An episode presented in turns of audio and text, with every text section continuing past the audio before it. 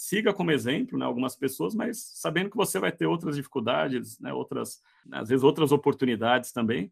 Né, e eu costumo falar isso para. Às vezes o cara fala, pô, mas o, outro com 30 anos já estava aqui, eu estou com 35 e não, não, não consegui. Mas não tem nada a ver, às vezes com 40 você vai estar muito melhor.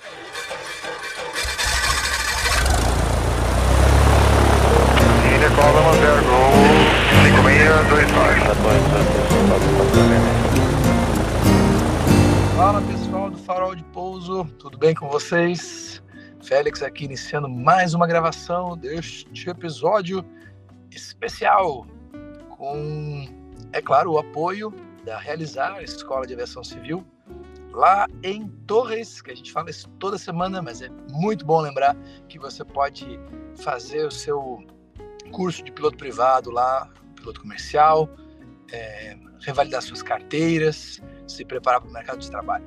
E é lógico, a Hangar 33, marca de moda masculina do universo da aviação, nossos queridos apoiadores que nos receberam e sempre nos recebem muito bem.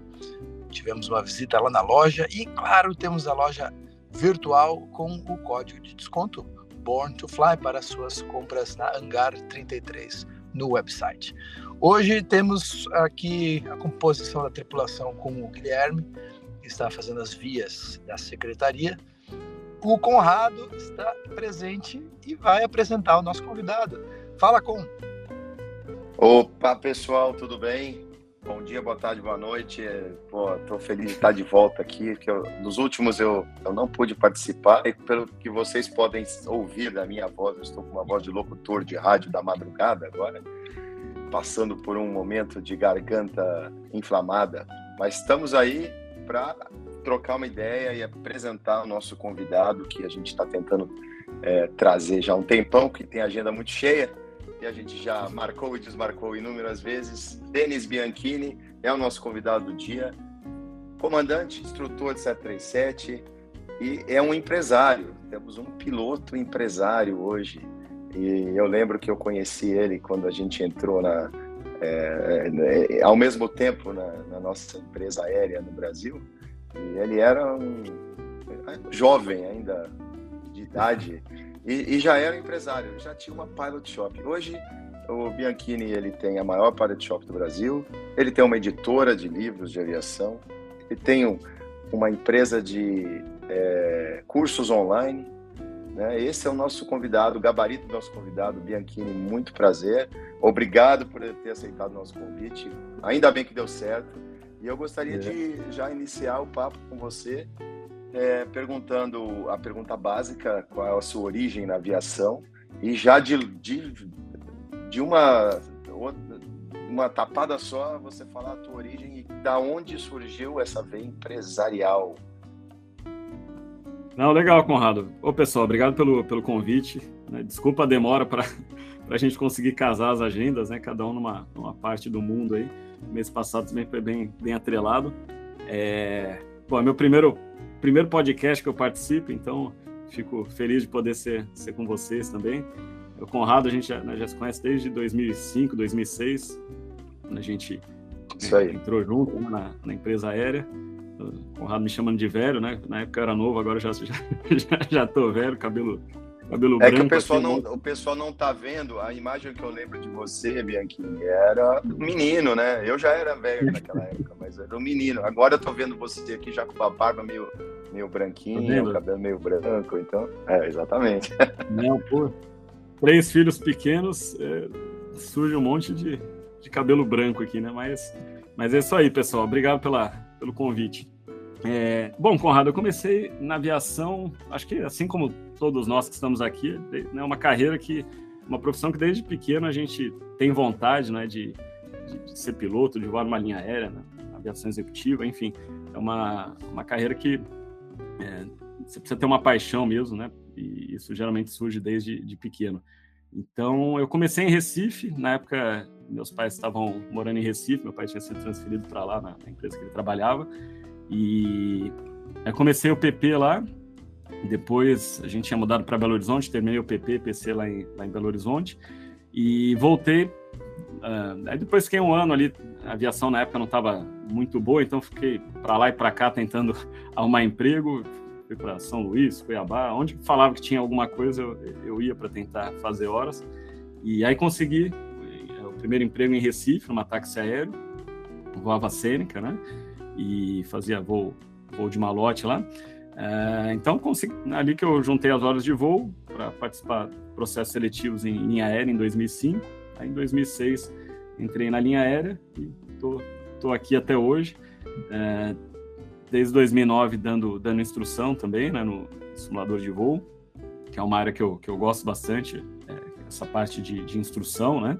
E, e aí já a gente já faz uma analogia com, com igual você perguntou, né, dessa parte empresarial. Foi meio sem querer, é, as coisas, né, assim, nunca tive a intenção de ter uma editora, uma escola, uma loja. Eu queria ser piloto só, né? O, o resto veio meio que de forma espontânea, assim, meio sem querer mesmo. Então, eu sempre gostei muito de simulador de voo. É, foi o meu primeiro contato, assim, com, com aviação em 93. Eu tive Flight Simulator, acho que 4, e logo em seguida, o, em 94, o 5. E ali foi o primeiro contato que eu ficava né, voando ali, quebrando mais avião do que, do, que voando. Voando é... lá no Makesfield, né? Pousando junto com o, o Learjet, é. Só tinha Learjet, é, o... né? o Learjet no Makesfield, não era isso? Era isso aí, só tinha quatro aviões. Era um planador, um biplano, o Learjet e o Cessna. O Learjet eu não conseguia nem tirar do chão, né? Quanto mais voar. Aí eu ficava com Cessninha, Meigs, Chicago Air, tentando pô, fazer essa, essa navegação. Acho que o pessoal da, da época da gente era o, conhece Chicago de, de, de cabo a rabo ali, né? E na época não tinha o cenário do Brasil, nada, era tudo mais difícil, não tinha as cartas, né? E, e o Euler, um, um colega que pô, me ajudou bastante na aviação. Ele é acho que uns dois, três anos mais, mais velho que eu. Ele é comandante aqui no, no, no, Brasil hoje. E é um cara que me ajudou muito, ele que me ensinou a voar por instrumentos. E a gente morava no mesmo prédio lá em Recife. E eu tinha o computador, né, na época, e o simulador, e ele tinha todo o conhecimento. O pai dele também era da aviação. Eu tenho um cara que conhece bastante aviação. E aí ele me ensinava a voar por instrumentos. Né, a gente ficava lá, né, tudo adolescente, ficava a tarde inteira lá voando. E às vezes ele conseguia uma carta ou outra, a gente ficava né, os procedimentos. E, e aí em 97 eu, eu tinha um site na internet, tinha aprendido linguagem básica de programação, estava começando esse negócio de internet. Aí eu fiz tipo um blogzinho ali, né? Na época nem acho que chamava blog. Era um site onde colocava alguns artigos de, de aviação.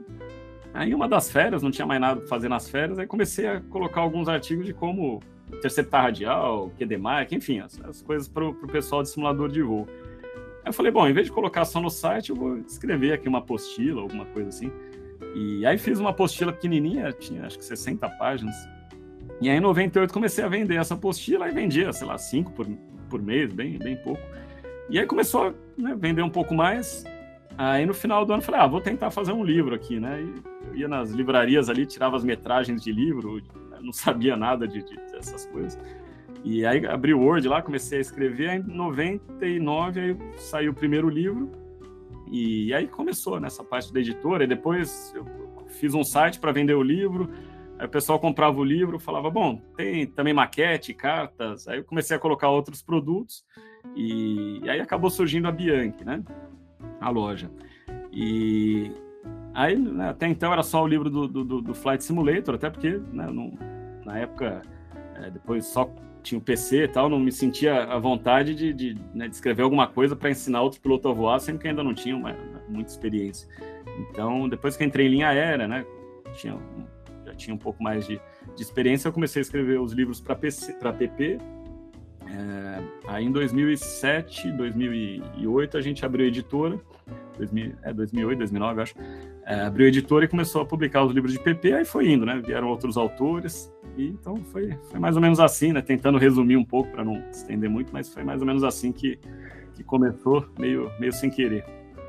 Ah, eu já quero abrir um parênteses aqui, dois. Eu tenho, bom, primeiro, é, é, incrível ver a veia empreendedora, né?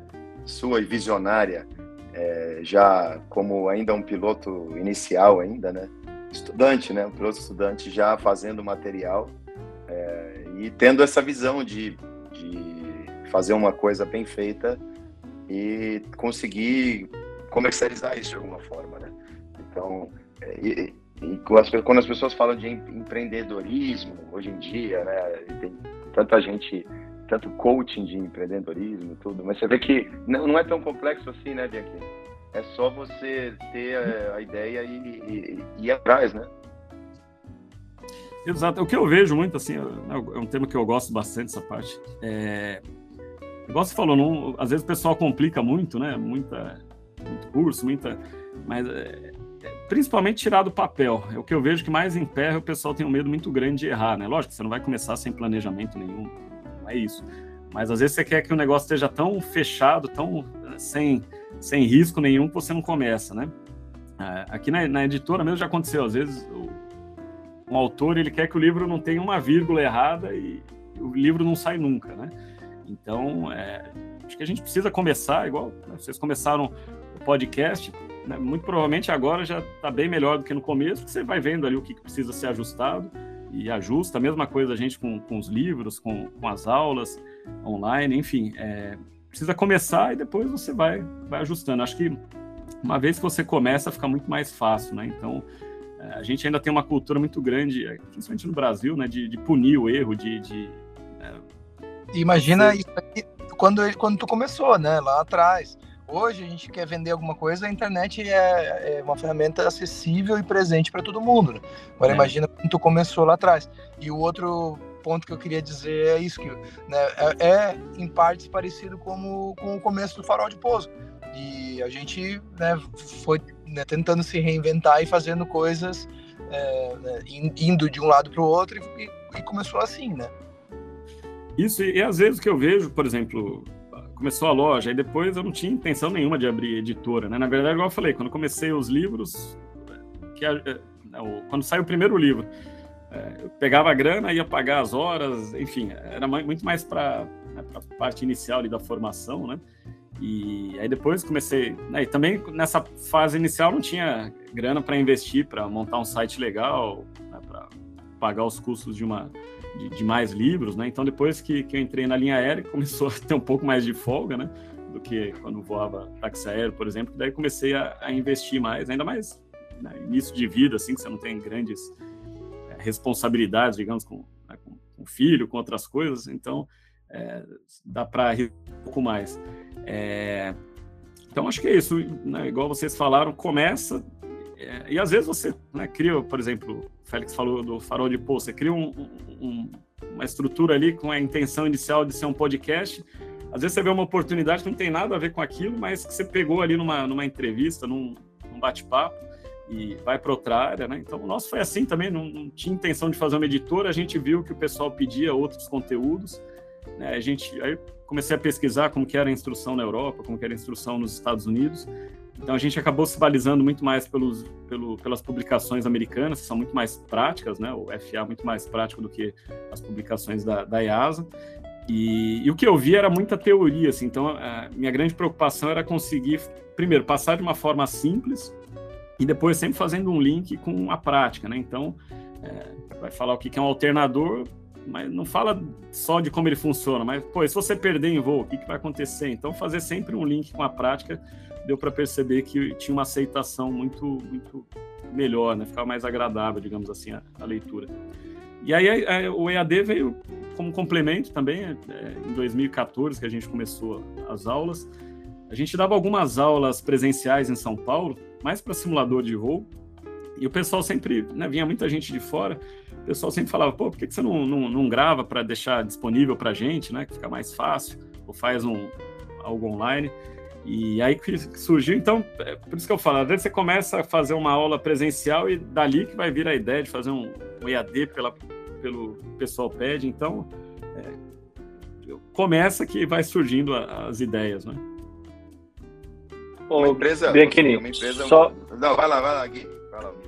Não, só uma, uma, curiosidade minha sobre, sobre a editora, é, mas é curiosidade aleatória, né? De, de, de, de um, piloto em formação abrir uma editora é um negócio bem, bem diferente.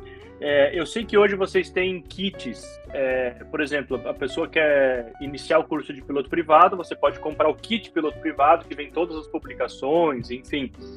todos esses livros são de vocês ou são de autores diferentes? Eu, eu sei até porque eu, eu comprei um kit desse para dar para um, uma pessoa que estava querendo iniciar a carreira, tinha vontade e tal. Eu falei aqui, ó, ó o incentivo, tá, tá, tá tudo na mão. É, mas eu não, eu não tive acesso, né? Eu mandei pelo, pelo correio. É, eu não, não pude olhar o material. Eu queria saber de ti como é que como é que é esse material, como é que vocês chegaram nesse nesse formato, né? Uhum. Então, Guilherme, é, vou responder de duas formas. Na, na Bianchi loja, né, que são empresas distintas, na loja você tem vários kits, né? Então o aluno ele pode montar o kit com, por exemplo, um livro de meteorologia de outra editora que não a nossa, né? Por que isso? Porque às vezes tem escola, acontece muito, principalmente aeroclube.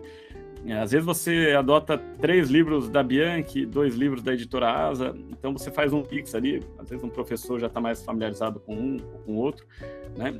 É, da editora em específico, né, que foi o que você perguntou, são os livros de PP e PC, fui, fui eu mesmo quem, quem escrevi, né? Então, o trabalho maior é de, né, na, na, época a gente pegou a, o que, que a, o, ANAC pedia, né?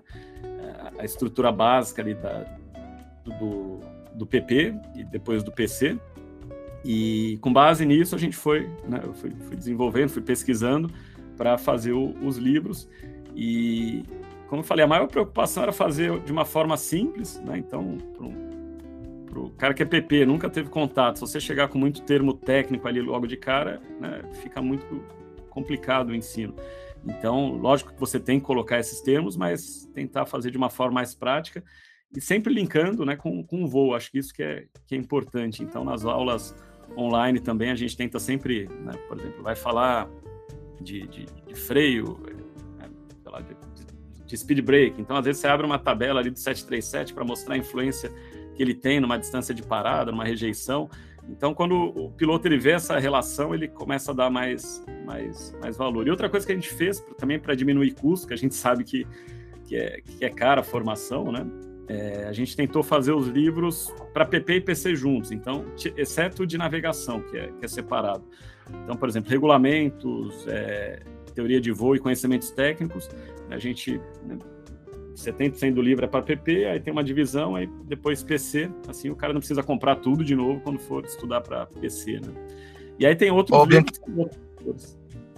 A gente tinha um, desculpa te cortar, a gente tinha um professor não? de meteorologia que ele sempre falava uma frase que é do Benjamin Franklin, se eu não me engano, mas ele fala sobre esse envolvimento, né? É, que é mais ou menos assim: Tell me and I will forget. É, teach me, teach me and I, I will remember. É, but involve me and I will learn. Que é, é bem isso. Quando você realmente está envolvido e tem um exemplo prático, tem alguma coisa de verdade que faz um significado e você, né, o aluno se envolveu ou o piloto se envolveu naquela atividade, aí sim ele vai poder fazer aquele, né, aquela absorção e até poder contar para frente, né? Não, Félix, eu concordo né, totalmente com o que você falou. Se a gente pegar a forma que a instrução está caminhando é, na aviação agora, né, mas a gente vê, por exemplo, em faculdades americanas, isso já é bem, bem divulgado, já, bastante, já bem implementado já há bastante tempo, que é a, a facilitação. Né? Então, é você é uma troca de ideia, principalmente quando você está com pessoas que têm um pouco mais de experiência, né? Então, por exemplo, você vai fazer um recurrent numa, numa empresa aérea.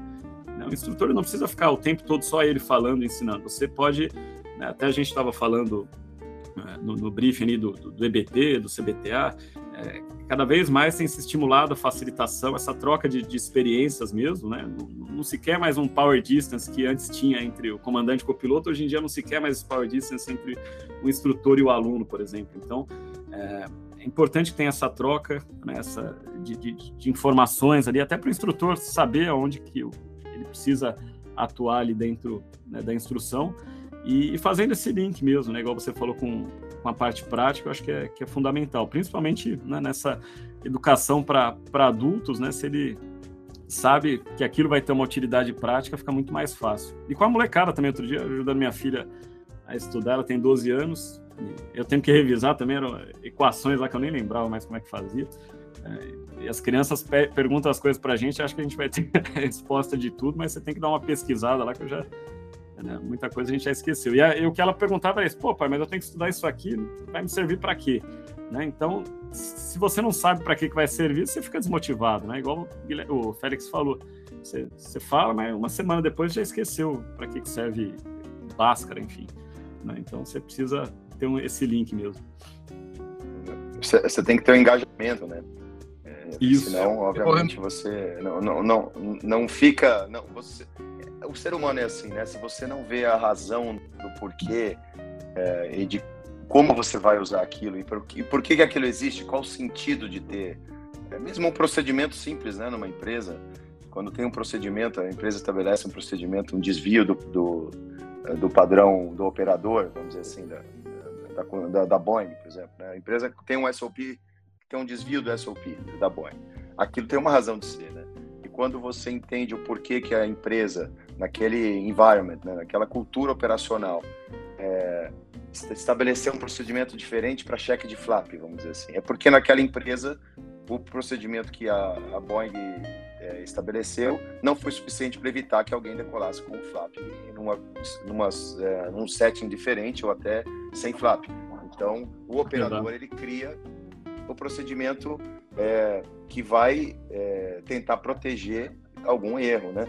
E, e, só que as pessoas elas têm que entender o porquê que aquele procedimento é feito, porque às vezes quando os procedimentos são alterados, a gente tem uma resistência muito grande à mudança, o ser humano. Né?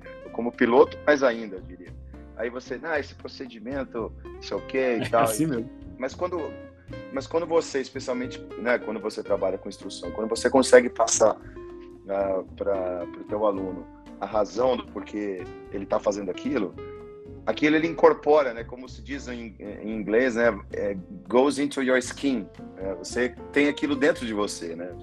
Então, e aí você não questiona mais, você entende a razão, né? Agora, o, o Bianchini, eu queria só, só explorar um pouquinho. Diga. Né, que em português a gente fala quando entrar no sangue, né? Pessoal, é o seguinte, eu tô, entrar no eu sangue, tô com a minha e eu vou sair, mas eu deixo o Caio aqui na substituição, o Caio que é nosso secretário, ele conseguiu entrar agora, então a gente vai fazer uma substituição aqui. Entra, entra um manicaca e sai o outro. Esse é, esse é o Falando... Valeu a participação, valeu, valeu. Valeu, pessoal. Valeu. Falando, falando em manicaca, o, parabenizar o Caio. Ele fez a segunda hora de voo dele essa, essa semana. Ele tá, tá bem empolgado. E junto, junto, junto com o assunto aqui que a gente estava falando, eu mandei uma mensagem para ele. Eu falei o seguinte: eu vi, eu vi num filme, é, de nada adianta o talento se você não tem foco, né? Então, desde a primeira hora de voo ou em qualquer parte da nossa vida, se a gente tem talento para fazer, quer fazer e não tem foco ou perde o foco, a gente não vai para frente, né? Então foi foi o que eu falei para ele, é o que eu sempre digo quando a gente quer e acredita, a gente consegue, consegue chegar lá, né? Então, eu deixo aí as boas-vindas ao Caio. Ah, muito legal, muito legal mesmo. Parabéns ao Caio. E, e acho que isso que o Gui acabou de falar é, Parabéns, é exatamente o que a gente está ouvindo, assim, né? desde o início aqui do podcast da, da história do Bianchini, né? Que é exatamente isso, cara. É, ter fé é uma coisa, né? Agora, você conseguir botar em curso aquilo que você espera da tua vida, esse é o grande desafio, né? Então, é, o Bianchini está dando aqui o exemplo para a gente de como ele tirou do papel as coisas e como ele tá, é, conseguiu construir uma empresa é, sólida, né? Que, na verdade, três empresas, né, Bianchini? E, e, e, eu quero explorar um pouquinho mais a parte da, é, da editora, porque eu quero, eu quero entender e que o público também entenda um pouco mais. Você, vocês publicam os próprios, uh, os próprios livros, o próprio material que é escrito por, por você, pela tua equipe, né? Mas a editora também publica, por exemplo, eu quero escrever um livro de aviação. Você, você também é uma editora que publica o livro que o Félix uh, quer publicar, ou não? Ou só o material de A gente faz isso. Não, não. É, hoje em dia, diria que metade, mais da metade do, do, dos livros, né, tirando PP, PC e de simulador, que eu acabei trabalhando ali na produção, é, mas o restante, é, a maioria é, são outros autores, né, que viraram parceiros nossos. Então, tem, geralmente tem duas formas que a gente costuma fazer. Se é um livro que a gente observa que realmente vai, vai ter saído, então que está dentro ali do, do nosso escopo, a gente né, banca, to, né, faz esse investimento todo, né, de, de, publicação, diagramação, editoração, correção, enfim, o custo que tem até o livro ser publicado e paga também a impressão, né? E uma outra forma, às vezes você tem um livro muito específico que é relacionado à aviação, é um tema interessante, mas a gente sabe que não tem muito mercado para isso, mas às vezes o autor ele quer publicar aquele livro, então a gente faz uma parceria, digamos assim, a gente ajuda ali na diagramação, na, na editoração, dá esse suporte por parte da editora, mas o, é o autor quem banca a impressão, que é, acaba sendo a parte mais cara. Então a gente dá mais o suporte até o livro chegar na gráfica, digamos assim, né? E, e aí a parte dos custos fica com, com o autor. É, claro que nesse caso ele também tem uma participação muito maior no, nos lucros, né? Porque ele está assumindo um risco maior. Claro, claro. E no, no, primeiro exemplo que eu dei, quando a gente assume todo o risco, que é que a maioria das editoras costuma fazer, aí o percentual do autor acaba sendo sendo menor. Né? Então, por exemplo, às vezes vem o autor, ah, quero fazer um livro da história de um aeroclube que eu me formei. Então, a gente, né, por mais que a história seja muito boa, a gente sabe que comercialmente é, não, não vai ter tanta saída, né? Então, é, a gente tem, no fim, a gente acaba sendo é, tem que olhar para os dois lados, né? Tem a parte que você está construindo, né, material cultural bacana, mas tem a parte financeira também, ainda mais no, nos tempos atuais que a gente não pode também sair uh, atacando para tudo que é lado, né? Então, uh, a gente faz esse filtro, mas que a gente realmente se limita a pegar livros relacionados à aviação, né? Para não, não, abrir muito, até porque a gente não tem experiência em outras áreas. Então, a gente fica mais respeito à, à aviação. E também a parte de empreendedorismo, né, que uhum. você falou, é, que eu vejo às vezes, eu sempre falo, pessoal, é, cada um vai construir sua história, seu, seu jeito. Então, por mais que a gente tenha pessoas como é, né, todos aqui acho que tem, eu gosto muito de ler biografia, então você vê como que o cara fez, mas cada um tem a sua época, né? Não, não, então, por exemplo, se hoje em dia a gente quisesse aqui ser comandante 747, da Varg não, não, daria, porque não existe mais aqui no Brasil nenhuma empresa operando. Então, você tem que se adaptar à sua época, né? Então, você quer voar um 478, você vai ter que voar um cargueiro, uma aviação totalmente diferente. Então, é, cada época tem a sua, as suas particularidades, cada pessoa tem a sua as, né, as suas condições ali, suas, como diz o ditado, sou eu Exato. e minhas circunstâncias, né? Porque o que eu vejo, às vezes, Exatamente. eu falo, pessoal, tenta, é, copiar tanto, não, não, copiar, mas tentar fazer a mesma trajetória, e, e, óbvio que não vai dar e você se frustra. Então, siga como exemplo né, algumas pessoas, mas sabendo que você vai ter outras dificuldades, né, outras, é, às vezes outras oportunidades também, né? E eu costumo falar isso para. Às vezes os caras falam, pô, mas o, o, outro com 30 anos já estava aqui, eu tô com 35 e não, não, não consegui. Mas não tem nada a ver, às vezes com 40 você vai estar muito melhor. Então, é, vai fazendo dentro das suas capacidades, né? Tanto de tempo, financeira, emocional, enfim. E que, que a gente falou, começa que, que as coisas vão, vão se abrindo. Mas você sabe que o podcast nada mais é do que uma biografia falada, né? Você ainda não, você, você, né, Denis Bianchini, ainda não escreveu a sua biografia. Você está falando sobre a sua biografia. E esse é um trabalho que a gente faz. E como você disse, né, quando você se, é, lê uma biografia, é, a gente obviamente não deve querer copiar, a gente deve se inspirar, né? Se inspirar nas histórias, se inspirar, por exemplo, é, esse bate-papo que a gente está tendo e a gente vai ouvir muito mais ainda. Ele já é muito inspirador, né? Porque isso, isso tudo que você está trazendo para a gente é, é muito inspirador para mim também, porque a gente olha histórias como a sua, né, de uma pessoa normal como qualquer outra, né, que não nasceu em berço de ouro, que não teve nenhuma, é, nenhuma outra facilidade. Pelo contrário. É, então. Que, Eu tive que é lá para pagar. Normal. É isso aí.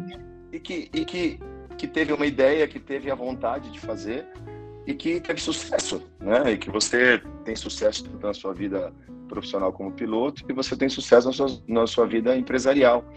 E então acho que essas histórias, esse storytelling, né, como o Félix gosta de falar, o storytelling, que é a biografia da gente, ela tem, ela serve sim de inspiração para as pessoas, né? E, e, e, até você falando, você falou, voltou a falar sobre empreendedorismo, é, eu queria, eu realmente perguntei sobre a editora que eu queria saber porque é, tem pessoas que, de uma forma ou de outra, talvez não, não consigam ser. O sonho é ser piloto, cara. Não conseguiu ser piloto. Ou ainda com o Caio. ele ainda não conseguiu chegar lá, ele está batalhando. Mas a pessoa pode ter um conhecimento muito grande de alguma área de aviação. E por que não Sim. escrever um livro? E por que, não, né, por que não ser um autor de livros? E existe essa possibilidade, porque é, você criou do zero, mas você está facilitando também para outras pessoas é, poderem empreender, não criando a própria editora, mas publicando o seu próprio material através da tua editora. Então, eu acho isso muito legal. Eu acho isso um campo muito vasto dentro do nosso meio de aviação, que é tão é, limitado, né? A gente é uma, é uma bolha limitada, mas isso amplia muito os nossos horizontes, porque se alguém quer escrever um livro de história da aviação, a própria bio, biografia sobre a aviação, né? por que não procurar uh, o Bianchini e tentar ver se consegue publicar através da editora? Porque são as facilitações que a gente pode promover para as pessoas e para a aviação desenvolver, para as pessoas se desenvolverem. Né? Sim, e, e, no Brasil, assim, falta muito ainda, né, conteúdo. Mês passado estava nos Estados Unidos, eu fui numa pilot shop lá, você fica doido, né? Não dá para comprar tudo que você quer, porque o dólar tá, tá cinco reais. Mas para vocês ainda está um pouco mais, mais fácil, mas é, quando a gente converte aqui fica, fica, complicado. Mas assim, lá é um mundo né, que não dá nem para comparar. Então, assim, a gente tem uma área grande ainda para crescer. E, e, o que eu vejo, igual você falou, acho que primeiro é desmistificar, né? Às vezes você fala, pô, o cara é autor, é como se fosse uma coisa do outro mundo. Não, né? Comecei ali perdido, com um monte de, de errinhos ali no, no, no, livro, e aí você vai se ajustando, né? Não, né? ninguém, eu pelo menos não tive essa formação literária para escrever um super livro ali com todas as regras, então foi. A minha única preocupação era não trazer conteúdo técnico errado, né? Porque isso realmente não, não dá para trazer. Mas, enfim, às vezes um erro ali, outro de, gramatical, uma coisa que. uma linha que pulou ali sem querer. Então, igual a gente falou, depois com o tempo, você, né, hoje em dia, depois de é, 15 anos, é, os erros são menores, né? Porque a gente vai ajustando a cada edição. Mas, né, outro dia eu estava lendo um, um, livro do João Soares, aí eu vi, vi um errinho lá, falei, pô, até esse livro que tem uma editora super. Claro, era um erro minúsculo, né? Não, mas eu falei, bom, se tem um monte de gente corrigindo, imagina a gente que tem uma estrutura pequenininha, né? É, o mês passado, acho que há uns dois meses, o site da, da Americana ficou fora do ar, uns cinco dias, não sei se vocês acompanharam. E até estava falando com o Gustavo, que é, que é o meu irmão, ele fica mais na loja, né? E eu falo, pô, às vezes, né, imagina isso acontecesse com a gente, a gente ia se culpar até, não que eles não se culparam, né? A ação caiu, tudo. Mas eu quero dizer é que às vezes a gente dá um peso muito grande para o que a gente faz e com quem é grande também vai acontecer. Né? Então, por isso que é importante, é, faz, né? vai ter percalços ali no meio do caminho, tem para todo mundo, tem para o Google, vai ter para a empresinha ali na, está começando na garagem. Né? Então, e essa é a resiliência, né? especialmente quem quer empreender, né? porque na verdade o, o erro é o que te fortalece. Né? E, na, e, e, a, e é o que você tem que ter um foco de médio e longo prazo, né? Porque quem erra ou quem falha uma vez e para, nunca vai chegar. Você olha a história do, das grandes biografias aí, Bill Gates, Elon Musk e tudo. Quantas vezes esses caras não não é. erraram e falharam? Muito mais, na verdade, eles erraram muito, muito mais. mais. do que eles acertaram. Né? E, e, e, isso a gente tem que ter em mente, porque especialmente como como piloto dentro do nosso ambiente de, de trabalho ali na cabine, às vezes, é, e você vê isso acontecer quando você dá a instrução inicial, né, para cara novo, o cara comete um erro, ele fica muito atordoado com o erro que ele cometeu, né? E, e a gente tá ali na cabine para, obviamente, para tentar não cometer erro, mas muito mais para conseguir identificar os erros, né, e consertar eles. Né? E na, e na vida é isso, você vai ter o teu caminho de empreendedor, vai bater cabeça, vai fazer alguma coisa errada, mas você vai identificar, assim como você faz com as suas finanças também, né? Você vai identificar teu erro e vai tentar é. corrigir o, o, o, rumo, né, do, da, da, da tua caminhada para você chegar onde você quer chegar. Ou então você desiste, né? É, não, não, não, tem caminho, não, não, existe caminho fácil, né, aqui. Não tem. É, eu, uma vez eu vi um, esses videozinhos, né, que sigo esses canais de empreendedorismo no Instagram, tinha um, eu não lembro a frase certa, mas era do Silvio Santos, lá, ele dando uma palestra para os funcionários, aí ele fala exatamente isso, né? não tem caminho fácil, né? Se você vira alguma coisa que está extremamente fácil, desconfie, porque às vezes tem alguma coisa por trás, né? Quando o milagre é o ditado antigo, mas quando milagre é demais, o, o Santos desconfia, né? Então, é... e é o que você falou, a gente vai errar, né? Outro dia eu fui no, visitar um colega, tem, tem uma empresa, aí tem uma placa no, no, no escritório dele lá, só aceitamos erros inéditos. Eu achei, eu achei interessante. Ele falou, pô, aqui a gente deixa errar, mas, pô, não erra duas vezes, porque senão sai caro, né? Então, claro, no voo a gente, igual você falou, é, estatisticamente a gente erra todo voo, não tem como não errar, são, são erros pequenos às vezes, você esqueceu uma luz ali, eventualmente não vai trazer um grande é, impacto na segurança, mas pequenos erros a gente comete, não tem como, e, e é, né, eu concordo totalmente com você, ter essa resiliência, né, às vezes na instrução você vê muito isso, às vezes você, na, nos primeiros 15 minutos de instrução, você dá uma abort na engine start, piloto eventualmente faz, interpreta errado ali, e ele vai levar aquilo, você vai dar uma decisão de emergência três horas depois, ele ainda está com a borda energia start que, que não foi bem feito na cabeça e não dá, não dá certo o outro procedimento. Então, é, tentar entender o erro, o que, que levou a, a, a esse erro, né, o, a root cause, que cada vez mais o treinamento tem caminhado para isso também, entender por que, que o erro aconteceu, né, é, para que o piloto saia, né, indo também um pouco para o lado da aviação, porque ele saia melhor ali do, do treinamento, né? Não tenha o medo de treinar. E, e do erro, né? Do, de empreendedorismo, do que você falou, de, de, de, pessoas comuns, que, que é assim mesmo, né? A gente, te, é, lá na loja, a gente vende prancheta, computador de voo, e há uns, não lembro agora, uns 10 anos mais ou menos, um, foi um rapaz lá, um garoto, falou: ah, eu tô, tô fazendo, eu posso fazer prancheta para vocês? Ele falou: pode, né? O nosso modelo é esse daqui. Então, o pai dele, ele tinha uma fábrica de... O Ricardo, ele pegou uma linha aérea já, um cara, porra, muito esforçado. E, e aí ele precisava pagar as horas de voo, aquela confusão toda de início de carreira, que acho que a maioria aqui passou.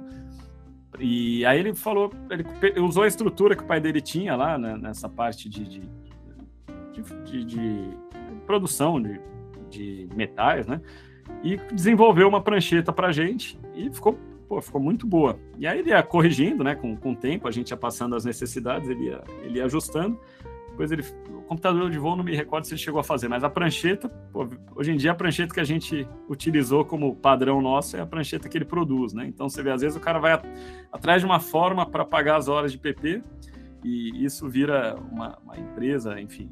No caso dele, ele usava a estrutura da empresa do pai, né? Mas é, então tem várias formas da gente empreender, né? E, e às vezes essas necessidades nos impulsionam, né? É, às vezes você está, como diz, né? Mar calmo não faz marinheiro bom. Às vezes é, você precisa desses impulsos, dessa, né, dessas crises, para que a gente saia desse comodismo, né? Exato. E, e você vê, e a, e a, sua, a sua loja, não, na verdade, também passa a ser uma facilitadora para quem quer empreender e para quem tem e quem está iniciando os próprios projetos, né? O cara pode fazer uma prancheta, o cara pode inventar alguma coisa e colocar na tua loja. E eu queria saber mais um pouquinho, Bianchini, sobre a loja, porque você é um empresário multifacetado e você tem três empresas diferentes. Então vamos, vamos falar um pouquinho sobre a loja, que é a maior private shop do Brasil. É, como é que como é que você começou ela e como é que como é que ela está hoje? Como é que onde que ela está localizada? Se tem e-commerce? Fala um pouquinho mais da loja para gente.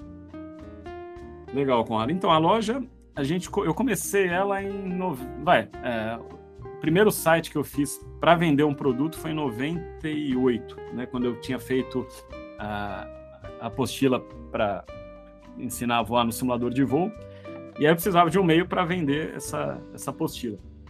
E aí eu já sabia linguagem básica. De, de, na época, precisava digitar as linhas lá para fazer um site, né? não é igual hoje que é mais fácil. E aí fiz um site bem básico, mas como o Félix falou, na época era muito difícil vender, porque primeiro que a gente não tinha estrutura para ter um site com cartão de crédito, tudo, até porque na época tinha muito pouco isso. Então era bem informal, o cara confiava, ele depositava na, na minha conta bancária, né, aparecia lá o crédito, eu enviava o livro. Então era totalmente na, na, na base da confiança. É, claro, o cara ficava desconfiado, nunca viu um menino vendendo apostila, vou transferir, na época acho que era 20 reais, mas enfim, dependente do valor, né, você tem o, o, risco ali de o, aquele menino pegar o dinheiro e não mandar. Então, é, acho que grande, no começo, grande parte do. Né, talvez a gente tivesse tenha perdido muitas vendas por isso, né? O, pessoal não estava acostumado a comprar online, isso é, de certa forma, é recente. E aí, em 99, quando eu já tinha. Aí o livro virou uma. A apostila virou um livro. É, aí eu fui ajustando o site, né? Fui as coisas foram modernizando um pouco mais. Aí foi o que eu falei no começo. Às vezes o pessoal. É, eu deixava meu telefone, então, meu celular, então o pessoal ligava para comprar, né? E aí eu lembro que a gente fez um. Na Flap, não lembro se foi na Flap ou na Aeromagazine, que eu mandei o livro, aí saiu uma matéria sobre o livro. Aí aquilo, pô, ajudou pra caramba, deu uma impulsionada boa. E, e aí o pessoal ligava para comprar o livro e falava: Ah, mas não tem carta também? Porque eu vou precisar de carta aeronáutica para fazer os voos no simulador de voo, né? E aí eu fui atrás de carta, montava um kit, o livro mais cartas. Aí o pessoal, pô, mas eu gosto de maquete também, não tem maquete? Aí colocava maquete lá. E, mas o site ainda era, vai, faturamento 90% era o livro, né? E aí em 2000, e, 2000 2001, eu falei, bom, vamos fazer uma loja mesmo então, né? É, o que era uma preocupação minha, porque daí o livro ia ser só mais um produto, e até então ele correspondia todo o faturamento da, da, da não era nem empresa ainda, não tinha nem CNPJ. E mas eu falei, ah, vamos, vamos arriscar, vai. Então tinha um monte, o site inteiro era só anúncio do, do, livro, mas tinha aí já tinha, sei lá, uns 50 produtos. E aí começou devagarzinho, né? A gente é, ia atrás do, de fornecedor tal mas ainda muito pequeno. O livro ainda, sei lá, o livro passou a ser 70% do faturamento. É, e era um livro só, né, que era esse de simulador. E aí foi indo as coisas, né, foi crescendo. Depois, uh, até então, eu não tinha dinheiro para investir no site também, porque era ainda mais caro do que é, era bem mais caro na verdade do que é hoje. Uh, parte de homologação de cartão, tudo. Então isso eu só consegui fazer depois que eu entrei na linha aérea, né? Então falei, ah, vou tirar um ano aqui que eu ganhar para investir na, na Bianchi para ver o que, que o que, que dá. E, e, aí compramos um sistema, aí sim, bem mais profissional de e-commerce, de, de né? Conseguimos homologar cartão de crédito, que na época era bem trabalhoso. É, e aí, aí sim as coisas foram, foram caminhando de uma forma mais profissional, digamos assim, né? E aí logo em seguida veio a editora, depois em 2014 a, o EAD, aí em 2020 a gente homologou a escola, né? Teórica, né? Com, também no formato EAD. Então foi, foi mais ou menos assim que começou, Conrado, meio, meio sem querer, mas hoje em dia eu não fico muito na, na loja, né? No, é, eu fico muito mais na editora e na IBIAN, que dá para é, é, muito mais fácil de tocar à distância, até né, porque tem não fico só na empresa, tem, tem parte da linha aérea. E então o, o, Gustavo, que é o meu irmão, que fica mais na, na, na loja, e tem, né, a loja tem bem mais funcionários do que editora e escola. E a gente tenta, né, apesar da maior parte das vendas serem online, a gente tem também uma loja física que fica ali fica em São Paulo, né, próximo ao metrô Santa Cruz. Então tem, tem ali que seria a sede, digamos assim, não, da, da, da loja. E vocês, então, obviamente, entregam para o Brasil todo. Quer dizer, o sistema hoje de e-commerce é muito grande, né? Sim, hoje em dia está bem mais simples. É, Tá bem mais fácil de trabalhar hoje em dia, né? Até as empresas, é, né? os Correios, outras empresas. Então, hoje em dia facilitou bastante. Se a gente voltar 10 anos, era. É, o custo ainda é um pouco alto, principalmente para a região norte do, do, país, o frete ainda é alto, né? Às vezes até dó, o cara compra um adesivo, um, um livro e o, o, frete é mais caro do que o produto. É, é claro, região sul, sudeste, né? as capitais do nordeste ainda é, tem mais facilidade com relação a custo né, e tempo, mas hoje em dia já está infinitamente mais, mais fácil, né? E o pessoal Ó, confia mais. Né? Aqui... Era... Ah, sim. A, o, Obviamente, pessoal tinha todo mundo conhece. É, e assim, né, eu acho que não só da Bianchi em si, mas do conceito de, de e-learning, de, de, de e-commerce, né? Então, hoje em dia é muito mais fácil você, né, se você abrir um site de e-commerce e começar a fraudar todo mundo, né, você tem Reclame Aqui, tem uma série de avaliações no Google, então é muito mais fácil de você monitorar, né? Não que você, eventualmente, os primeiros ali vão acabar caindo num golpe, mas a longo prazo não se sustenta. Então, é... e para a gente, óbvio facilita, né, por estar tá uns 20 anos no mercado, o pessoal acaba conhecendo mais, então essa parte de confiança, hoje em dia, para a gente... É não vou dizer que não existe, porque é, às vezes o primeiro que vai comprar ali vai pesquisar tudo, mas você tem meios de pesquisar e ver que é uma empresa idônea. Isso para qualquer empresa que você vai comprar, né, que você não conheça. Claro, claro. Só uma parte aqui, o, o, o Frank Sinatra do nosso podcast, o João Vitor, tá, tá online agora, casa cheia. Bom dia, bom dia, boa tarde, boa noite. Ô, João, bom, bom dia. Entendeu por quê? Entendeu por quê, Bianchini e Frank Sinatra? Olha a voz do homem, de quem acabou Não, de acordar. Tô até com vergonha aqui agora de continuar o podcast. Não, ver, vergonha tô eu que, não, que, que passei varado aqui no, no LBT aqui. Peço desculpas aí aos, aos senhores, inclusive. Eu tô, tô de ouvinte não, aqui no, no Jump. É, é, é, é, sempre bom ter casa cheia, mesmo é, quando a gente já tá aqui, já estamos já estamos indo para a parte final aqui da nosso bate-papo. E é, eu queria engatar agora, é, Bianchini, uma conversa sobre EAD, né, sobre ensino. É, a gente, no nosso warm-up aqui, a gente bastante sobre isso, né? E, e, e obviamente que é, ensino como na aviação é uma coisa muito apaixonante, né? Porque a gente faz uma coisa que é, todo mundo que é envolvido tem brilho nos olhos, né? Então a gente é, sempre é, gosta muito do que é, de, de, de trabalhar com, com quem, quem trabalha com com instrução, com ensino, gosta muito.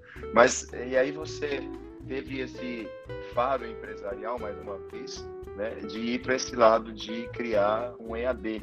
E eu, e eu queria que você contasse um pouco mais sobre isso também, como que aconteceu.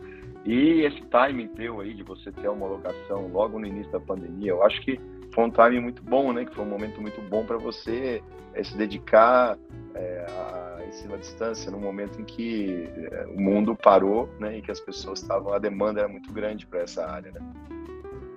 É. é, da pandemia eu diria que foi mais sorte mesmo, que a gente não, né, ninguém esperava. Então a gente não, já estava com o processo, sorte, na verdade. Né? Você precisa ter Pra ter sorte também, né? De ver. sorte, mas é, o, o, timing, o timing acho que foi um, um pouco perfeito até, né? Foi, pô, sem dúvida. A gente começou a Ebianca em 2014. É, o, né, o E da Ebianca ali seria de e-learning, né? E aí junta com o editor, então por isso que a gente colocou aquele Ezinho lá. É... Então a gente já tinha editora, já estava bem, bem sólida, já estava com os livros. E minha mulher era da área jurídica, né? Ela estava em 2010, 2011 se preparando para concurso. É... E aí eu comecei a ver com mais, né, ter mais contato com o pessoal da área jurídica e eu vi que eles estavam assim, anos luz à nossa frente nessa área de de ensino, né? tanto de livros quanto EAD. E aí em 2013 eu fui numa feira na, na Alemanha, a maior feira de livros, né? fica lá em Frankfurt. E aí eu fui lá naquela feira com o intuito de trazer livros para o Brasil, né? de, de aviação, enfim. E aí tinha uma área bem pequenininha lá, que era para essa parte de, de, de internet, de, de, né, de e-learning mesmo, né? De mídias para educação. É, na época tinha muito CD ainda.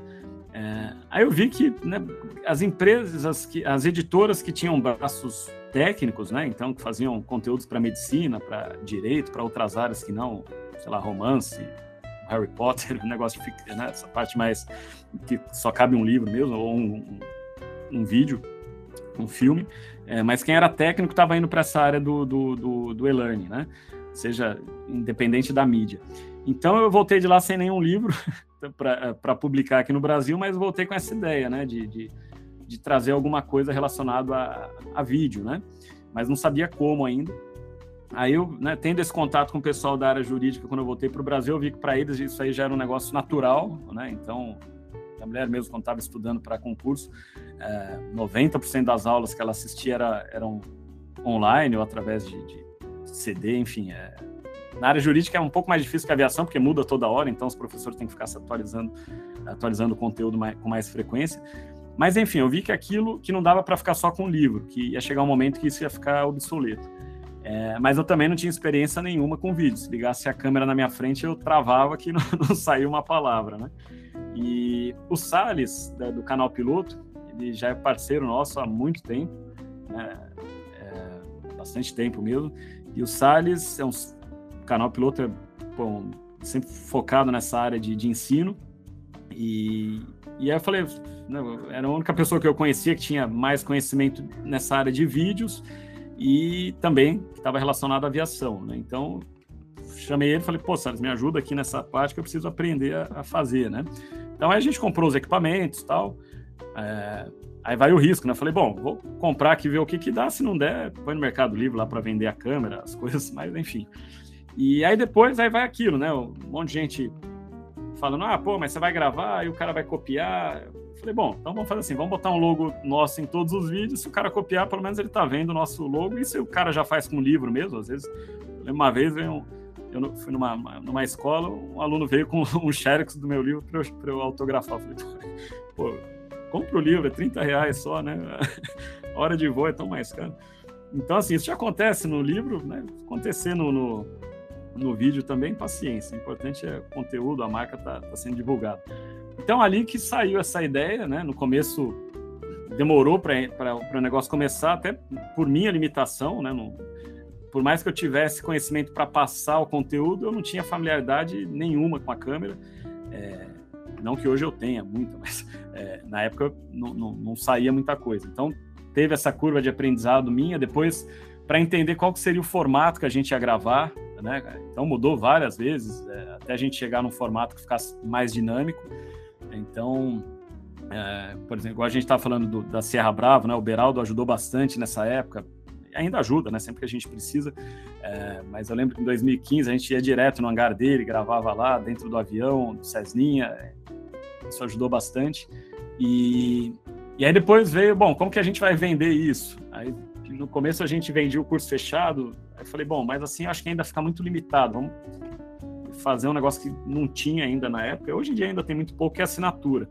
Né? Então eu falei, eu prefiro vender 100 cursos por um real do que vender um por 100, né? É, eu prefiro essa pulverização. É, até para democratizar, de certa forma, né? O, a gente sabe que começo é piloto ele não gosta de investir muito na parte teórica, ele quer salvar todo o dinheiro para a parte prática, né? E eu entendo, né? É, é, isso também, a gente na, nessa fase inicial também tinha esse pensamento e então foi assim que, que foi surgindo. Aí em 2015, é, a gente começou o projeto em 2013, na verdade, final de 2013, 2014 foi esse período para a gente estruturar, aprender a gravar, montar estúdio, uh, se organizar. E aí em 2015 que a gente começou mesmo a, a vender os cursos, né? De, inicialmente só de PP. É, e aí, né, com, igual a gente falou, com regravou praticamente todas as aulas, né? A gente viu que tinha muita coisa para melhorar, não tanto no, no conteúdo, mas na, na, na, em equipamento, aí ia ajustando estúdio, via que dava para fazer de outras formas, né? E eu também fui ficando mais, mais familiarizado com essa parte de gravação. E, e aí e aí foi assim que começou. E, e aí vem aquela parte da sorte, né? E no, no, em 2019 a gente já queria homologar o PC, que, que é necessário, né? Que seja um curso homologado. E por mais que a gente tivesse na época, acho que 30 cursos, nenhum homologado. E aí no comecinho de 2020 que a gente ia, é, começou com essa mexer com a documentação, a papelada para homologar o PC, né? já estava com o curso pronto, as, as, aulas, enfim, a estrutura do curso já estava pronto, faltava homologar. E aí, quando a gente começou a homologação, aí entrou, a, infelizmente, entrou a pandemia, mas, por um lado, né, é, o pessoal se recolheu mais, as escolas né, não tinham mais o curso presencial e, igual você falou, acabou sendo uma, uma um timing ali meio sem querer, mas que, que deu certo. Tava voando você... na frente do avião. Exato, exato. E, e, vocês têm, Bianchini, então, curso de PP teórico, curso de PC teórico. Então, uma escola é uma escola de aviação, certo? Isso, agora é uma escola mesmo.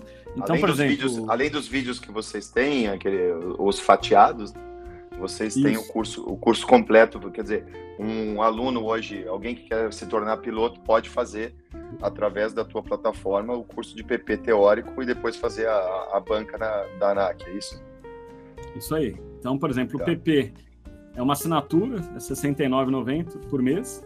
Né? Então você compra. Geralmente o pessoal fica três, quatro meses ali de, de preparação, né? É, e, e, faz a prova, né? A gente observa que o pessoal se dedicando sem se matar de estudar, quatro meses, cinco meses é um período legal ali de aprendizado, que é o que os aeroclubes costumam trazer, né? Geralmente são três meses. Eu lembro quando eu fiz foi, acho que foram três meses. E e assim, tem que se adaptar, né? Por exemplo, eu particularmente prefiro ler em papel, em, pegar um livro e ler no livro. É, você pega a nova geração, eu vejo minha filha é tudo iPad, e-book. É, a gente até tem os livros em e-book, ainda sai pouco, né? Acho que a gente ainda não tem no Brasil essa cultura tanto. Então eu leio também e-book, às vezes vai ler um livro de 500 páginas, é um saco de ficar andando. Aí, Kindle ali do Guilherme. Então, às vezes você vai viajar, pô, levar um livro atrapalha. Então, em casa, geralmente eu leio em papel, mas vai viajar ou fazer pernoite é, é muito mais prático, igual o Guilherme mostrou ali, está com Kindle, né? E a mesma coisa para ensino à distância, né? Então, é, hoje em dia, é, tem, que se, tem que se adaptar, não tem jeito. Se você ficar parado, as coisas vão, vão te levando, independente se você é o número um no seu segmento ou o número o décimo, né? Se você não, não se adaptar, vai, ainda mais hoje em dia que as coisas estão indo de forma muito rápida, né? Ontem eu estava indo para o simulador e eu coloquei no, no, carro lá, eu moro em Campinas, né? Estava indo para São Paulo, para Guarulhos, e, e véspera de feriado, um trânsito danado. Eu coloquei a entrevista, depois é até legal, recomendo que vocês assistirem. É um programa novo do Abílio Diniz na CNN, ele está entrevistando o Paulo Lema, né? E os dois, mais de 80 anos, e ele pergunta né, para o Paulo Lema, pô, mas como é que você faz para se, se adaptar a essa nova tecnologia? Ele fala, ah, tem que estar tá perto dos jovens, né? Porque os jovens que, que estão, estão antenados a isso. E, e, outro dia aconteceu isso com a gente. Eu estava eu queria publicar alguma coisa, ah, fazer aqueles, aquelas perguntas no Instagram, né, da, da Ebianchi, é, você abre ali o... E eu penando para fazer aquilo, no Instagram eu tenho zero familiaridade, muito pouco. E aí eu queria fazer alguma coisa ali na, era uma semana que eu estava tranquilo, falei, ah, vamos ver o que, que o pessoal quer para a gente gerar conteúdo aqui. Eu, estava aqui em casa apanhando para fazer aquilo, eu chamei minha filha, que tem 12 anos, falei, pô, filha, me ajuda aqui. Aí, pô, em um minuto ela fez. Falei, não, mas me mostre que eu quero aprender, porque, né, para ver como é que faz. Então, assim, você vê o pessoal, né, você tem que estar tá perto ali de quem está mais adaptado, ver o que, que a geração nova quer e ir trimando, né? Porque senão as coisas vão, você vai ficando para trás mesmo. Né? Tem vários exemplos. A Kodak é uma delas. Blackbuster. Pô, mas é, o Bianchini, ô Bianchi, é muito muito legal isso de, de, de, assim, em 2015, eu tava ouvindo, eu falei, cara, será que ele fez isso em 2018, 2019, né, mais perto aqui? Não, fez em 2015, fez o projeto de para fazer as aulas à distância, né? Então, pô, você tava muito à frente do, do que o mercado fazia na época, né? 2015 foi o ano que eu iniciei meu PP, então eu, eu nem pensava nisso, né? Então, assim, pô, pra quem tinha essa oportunidade, tinha essa limitação também, foi uma coisa muito boa, né? E Sim. aí, e aí em 2020 só, só selou só o que. O, o projeto, né? Mas assim, eu queria me perguntar nessa questão que entrou na, na pandemia. Não precisa falar em números nem nada, mas assim, teve um boom, você sentiu um boom assim na, na procura, já que você imagina que seja um dos primeiros que estivesse pronto já, né? Com conteúdo, assim, ó, pronto para ofertar. Porque os aeroclubes eles foram atrás, né? Uhum. Teve que se adaptar. Então você já estava pronto já, né? Era só vender lenço pro pessoal que tava chorando, né? o... É, foi é, igual você falou, a gente começou ali em 2014, 2013, igual eu falei, às vezes você tá, vai para uma feira de livro, você não, nunca vai imaginar sair de lá com uma ideia de fazer um e-learning, né? Então, por isso que se mexer é bom porque você vai tendo outras ideias. Às vezes você está falando com um cara da área de medicina, você tem uma ideia ali que, que vai, que ela encaixa na, na, na aviação, em outra área que você pretende atuar.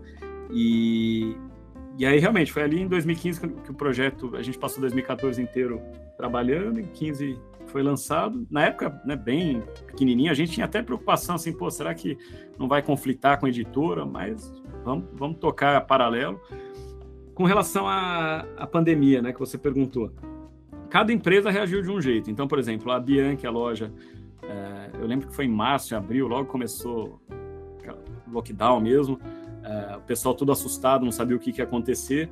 É, então, na verdade, as três empresas ali nesse primeiro mês sentiram o baque, né? Depois as coisas foram clareando um pouquinho mais. Para a loja, né, no primeiro momento caiu, depois voltou para o patamar que era. É, a editora sentiu mais, porque a, gente né, vende livro também para as escolas, então é, as turmas fechadas não, não, não vendia livro para as escolas, para os aeroclubes, para as faculdades. Né? É, claro, pessoal, tem muita gente que ainda prefere estudar só por livros, então às vezes o cara comprava, em vez de se matricular no curso EAD, ele comprava os livros e estudava em casa. Né? Mas editor, eu diria que foi quem mais sentiu na, na pandemia. É, e mais, por outro lado, foi compensado pela EAD, que acabou tendo, um, é, subiu um pouco mais a percentual de, de alunos, né?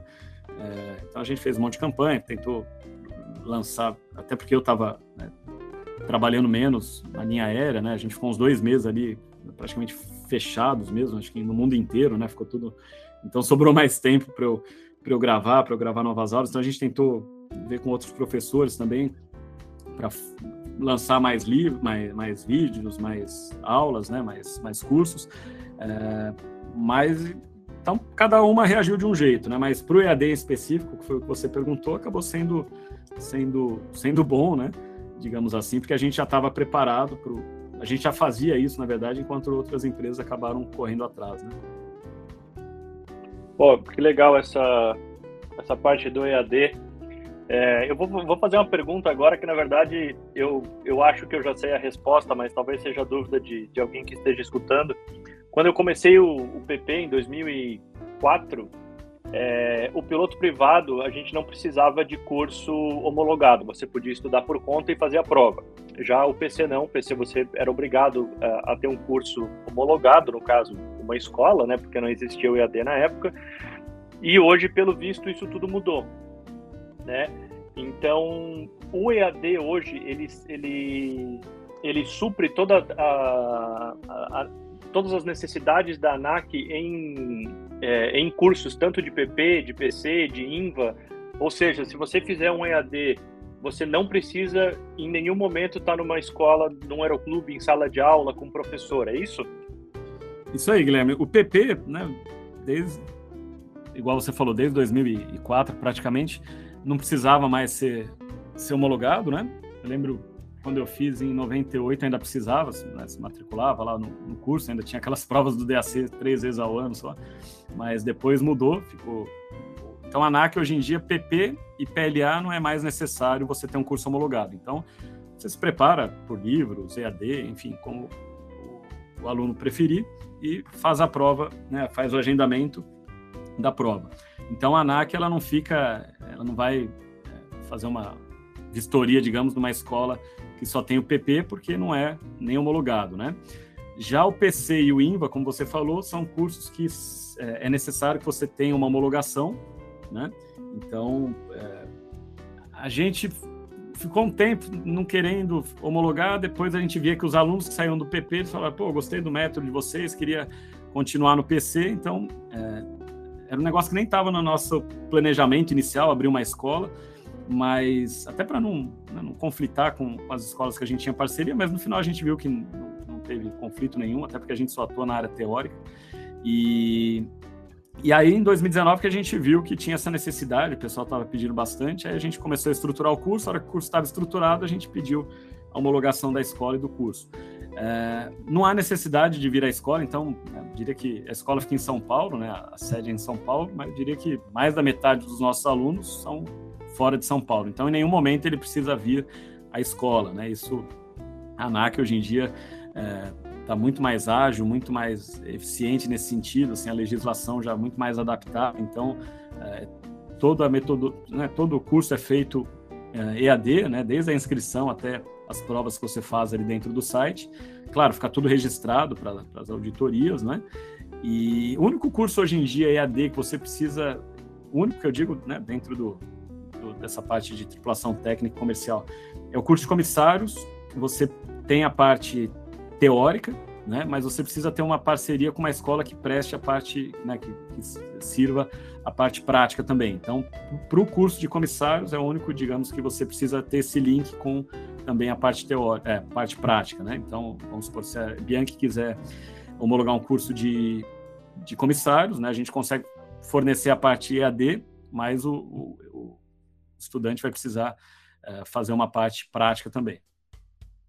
Muito legal isso, porque eu lembro que quando a gente estava no Euroclube, é, vinha gente, né? Eu fiz, eu fiz Euroclube em Blumenau também, o pessoal vinha de Floripa, dormia no alojamento, sabe, todo final de semana, ou depois de um tempo o Euroclube começou a dar aula à noite, e vinha o pessoal de toda a região, sabe? Tinha que dirigir uma, às vezes duas horas todo dia para fazer um curso de PP, que às vezes era uma horinha, duas só por dia de, de, de aula, né? Então, isso para quem está realmente começando ajudou muito, né?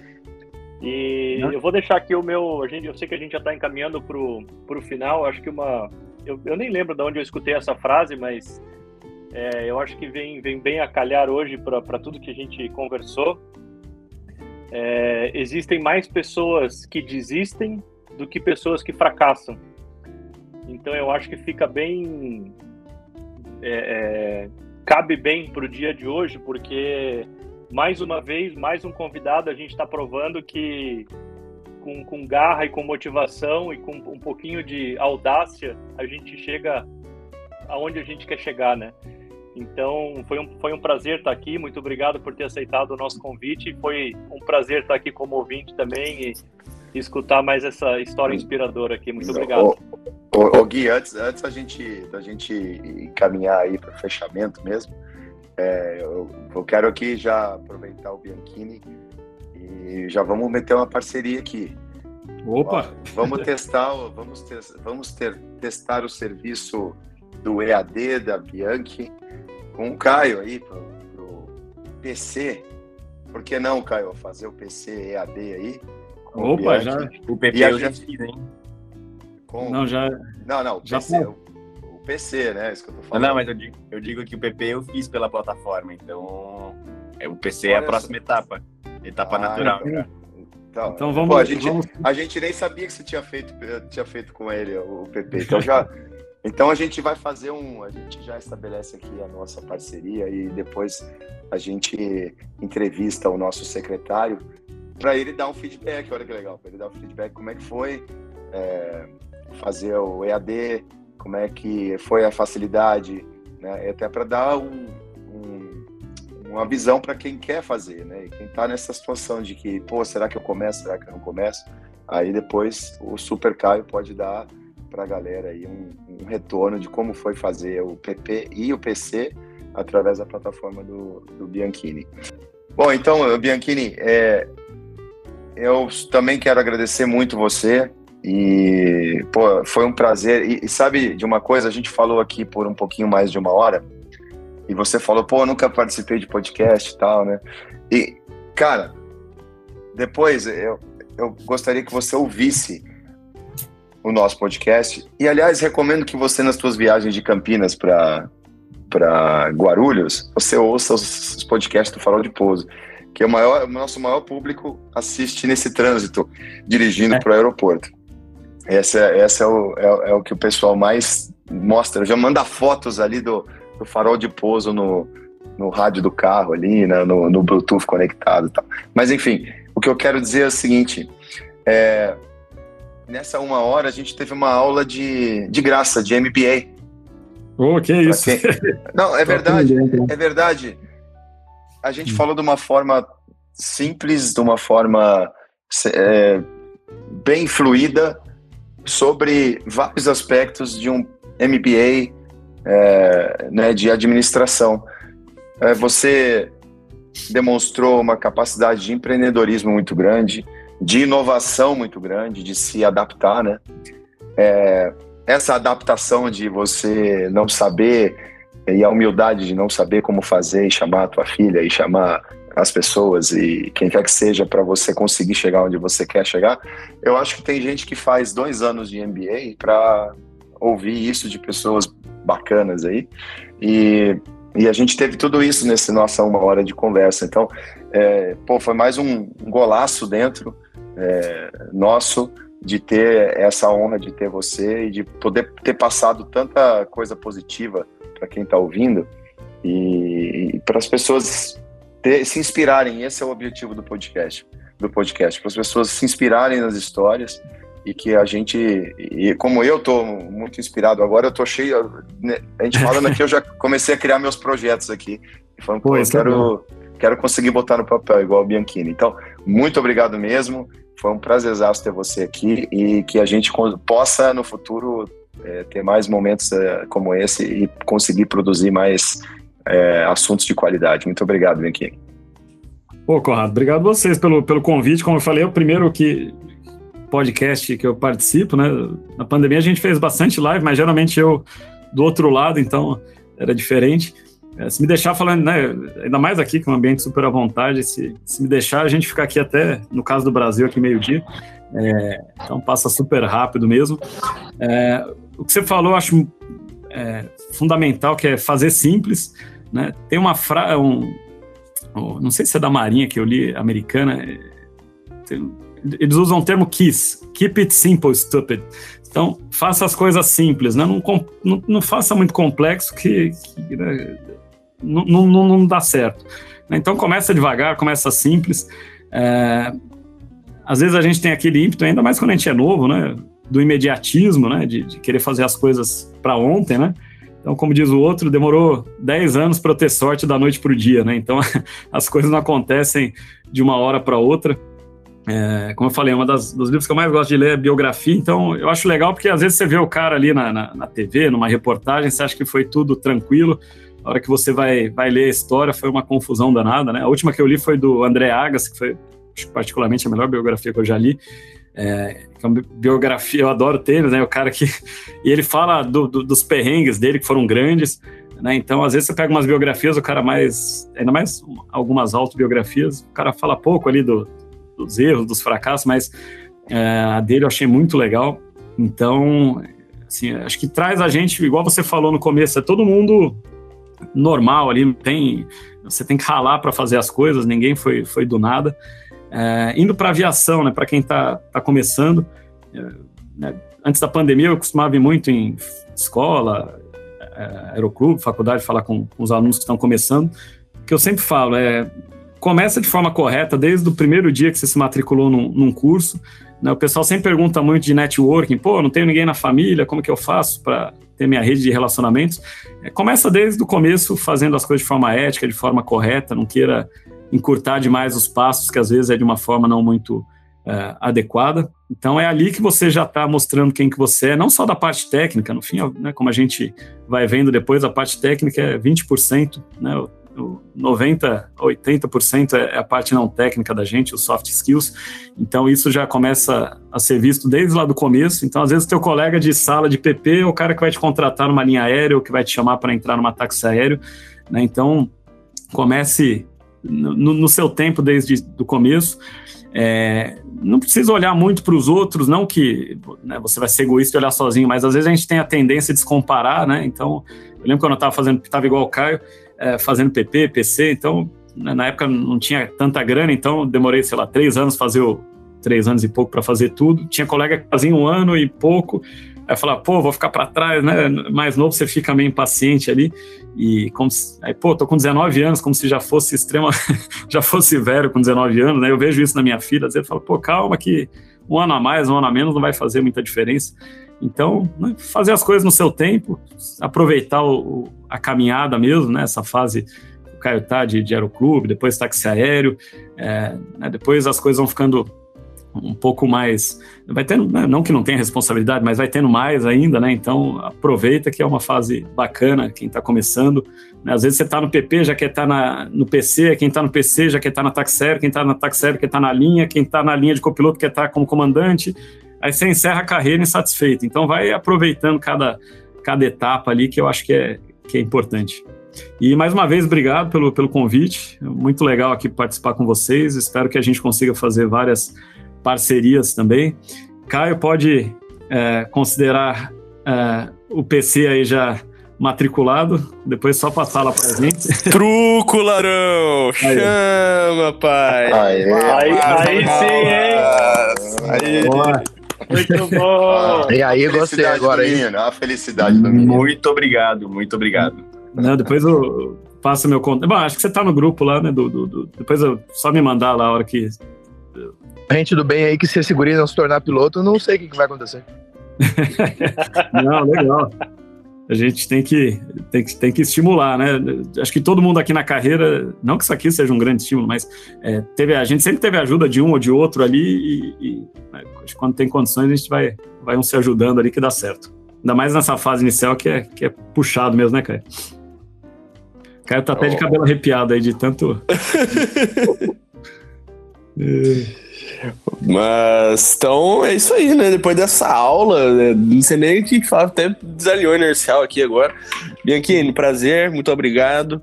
Obrigado pela, pela ajuda com o nosso Caio aí e também pela, pelo pouco que eu ouvi, eu vi que, que o podcast inteiro foi uma, foi uma baita aula e vou ouvir depois. Até porque sou eu que edito também, né? Então, é isso aí. Valeu você que chegou até aqui. Esse foi mais um Farol de Pouso, seu podcast semanal de aviação. Lembre-se, tem o Apoia-se, né, para ajudar ainda mais o Caio a fazer as suas horas de voo. Tem o Orelo também, que é a nossa plataforma que você pode nos ajudar. E é, a Aurelo é só ouvir, viu? Não precisa, não tem nada, não. Só bota lá, ouve pela Aurelo lá que já tá, tá tudo certo, tá bom? Hangar 33, a marca de moda masculina universo da aviação e realizar escola de aviação civil. É isso, até a próxima. Tchau! Manter Gol 5629.